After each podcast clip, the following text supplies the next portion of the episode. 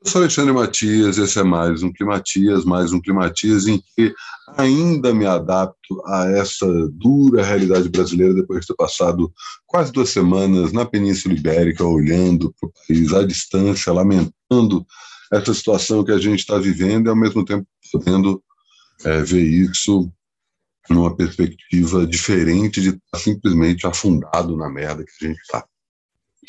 Quem dera que nosso problema fosse só o coronavírus, que é um problema ainda ativo e ainda presente em nossas vidas, mas infelizmente temos outras camadas de, de tragédia nos acompanhando, especificamente o fato de estarmos sob um governo totalitário de extrema-direita que não só anda de braços dados com a morte, como ri da cara de toda pessoa que tem um pingo de seriedade, um pingo de noção das coisas. A gente está completamente ao, ao bel prazer desse estado de ócio e o tempo todo lembra a gente que a tragédia brasileira é gigantesca. Né? Não vou precisar entrar em detalhes, porque estamos convivendo com esses detalhes diariamente, né? voltando para o Brasil.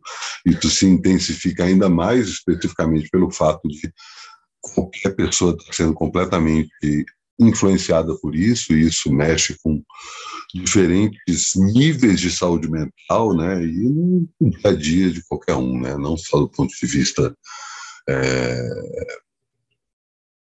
da depressão coletiva que atravessamos, mas também o ponto de vista financeiro e pelo fato de estar cada vez mais complicado viver no Brasil em 2022. A gente tem aquela esperança no horizonte que as coisas possam mudar de, de rumo à medida que o ano for chegando ao fim, mas sabendo que a gente vai enfrentar ainda muita confusão, mas vamos torcer para que seja mais fogo de palha, como a maioria das coisas que esse governo fez no que diz respeito a, ao teatro político, né? Porque em relação à política em si não tem nada de fogo de, de palha. Na verdade, a gente assistido aí, infelizmente, sem ter muito o que fazer, a destruição de diferentes instâncias e estruturas da, da sociedade, da política brasileira, e as instituições que deveriam estar funcionando também acompanhando essa destruição quase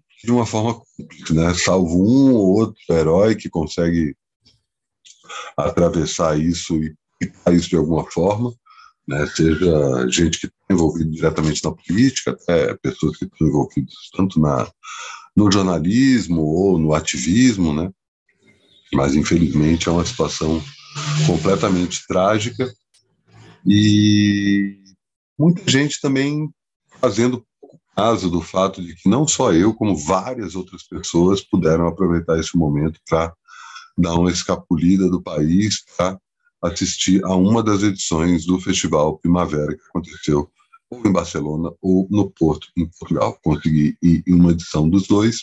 Eu não estou nem falando isso aqui para me para dar alguma satisfação, não, sabe? Na verdade, fica parecendo que a gente não tem noção do privilégio que a gente tem, né, de poder, por exemplo, juntar dinheiro desde o ano passado para conseguir fazer essa viagem e numa perspectiva de poder ter algum horizonte futuro, né? Estou falando, claro, de uma situação em que eu estou pagando todas as minhas contas com um duro suor do meu trabalho, e felizmente não tenho mais contas para sustentar, então tenho bocas para alimentar além da minha e consigo me equilibrar aqui do jeito que dá, né? Tá certo que não estou é, simplesmente fazendo uma viagem porque quero viajar, né? Tem uma coisa que é mandatória, que é conseguir sair dessa maceira mental que a gente está atravessando e conseguir olhar por cima todo esse lodo que a gente está atravessando.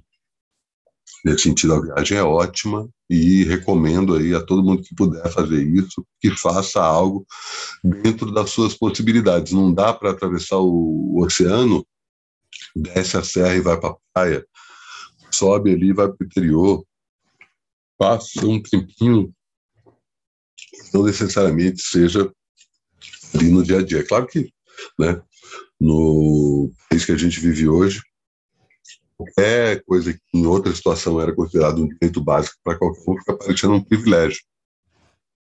E muita gente fazendo, acho que é natural, né? As piadas que surgiram, ah, pô, tem tanto brasileiro em Barcelona agora, como é que essa pessoa tem grana para estar lá? Nem acreditava que ia conseguir, ó, a rede de restaurante Santa Cecília vai fechar para todo mundo que frequenta tá em Barcelona, enfim, essas piadas acontecem, mas muito rancor, né? Muita gente é, querendo só aproveitar esse momento para falar mal dos outros, mas né, é natural que isso aconteça, mas não dá para é, negar que é uma, uma atitude importante que você tem que tomar com você mesmo. Né? Claro que cada um sabe onde, onde o carro aperta e o que dá para fazer nessa situação.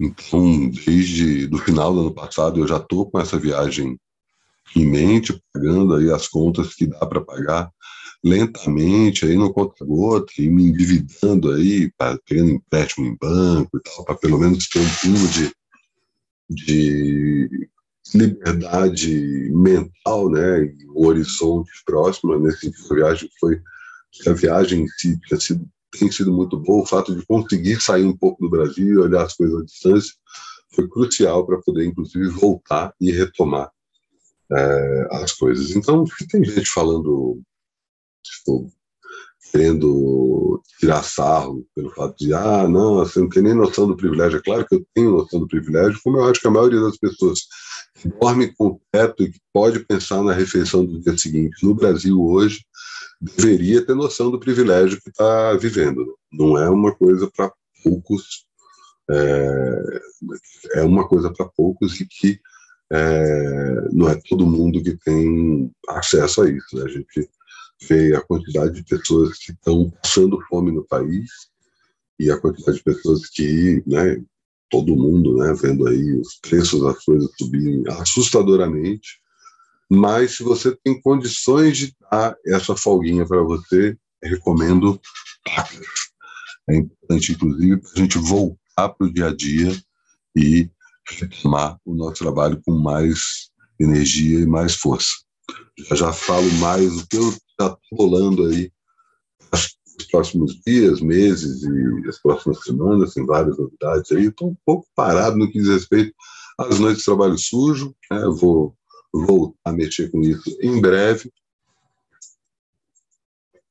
Mas, por enquanto, é isso. Estou tá, também alinhando aí o Matias com a data de publicação. Acredito que até o fim de semana eu consiga sincronizar tudo e, aos poucos, volto a fazer os meus programas, além do Climatias, no meu canal no YouTube. Então, se você está assistindo esse programa no YouTube, aqui no canal aperta o sino para saber quando tem mais outros programas, além do próprio Climatias, e se você está ouvindo no Spotify, faz a mesma coisa, porque você já, você já fez isso, já soube que entrou mais um Vida Fodona novo no ar, e esse Vida Fodona é em... Eu celebro o fato de ter conseguido assistir ao Pavement, uma das minhas bandas favoritas, duas vezes nesses nessas últimas duas semanas. E assim encerro mais um Climatias. Até amanhã.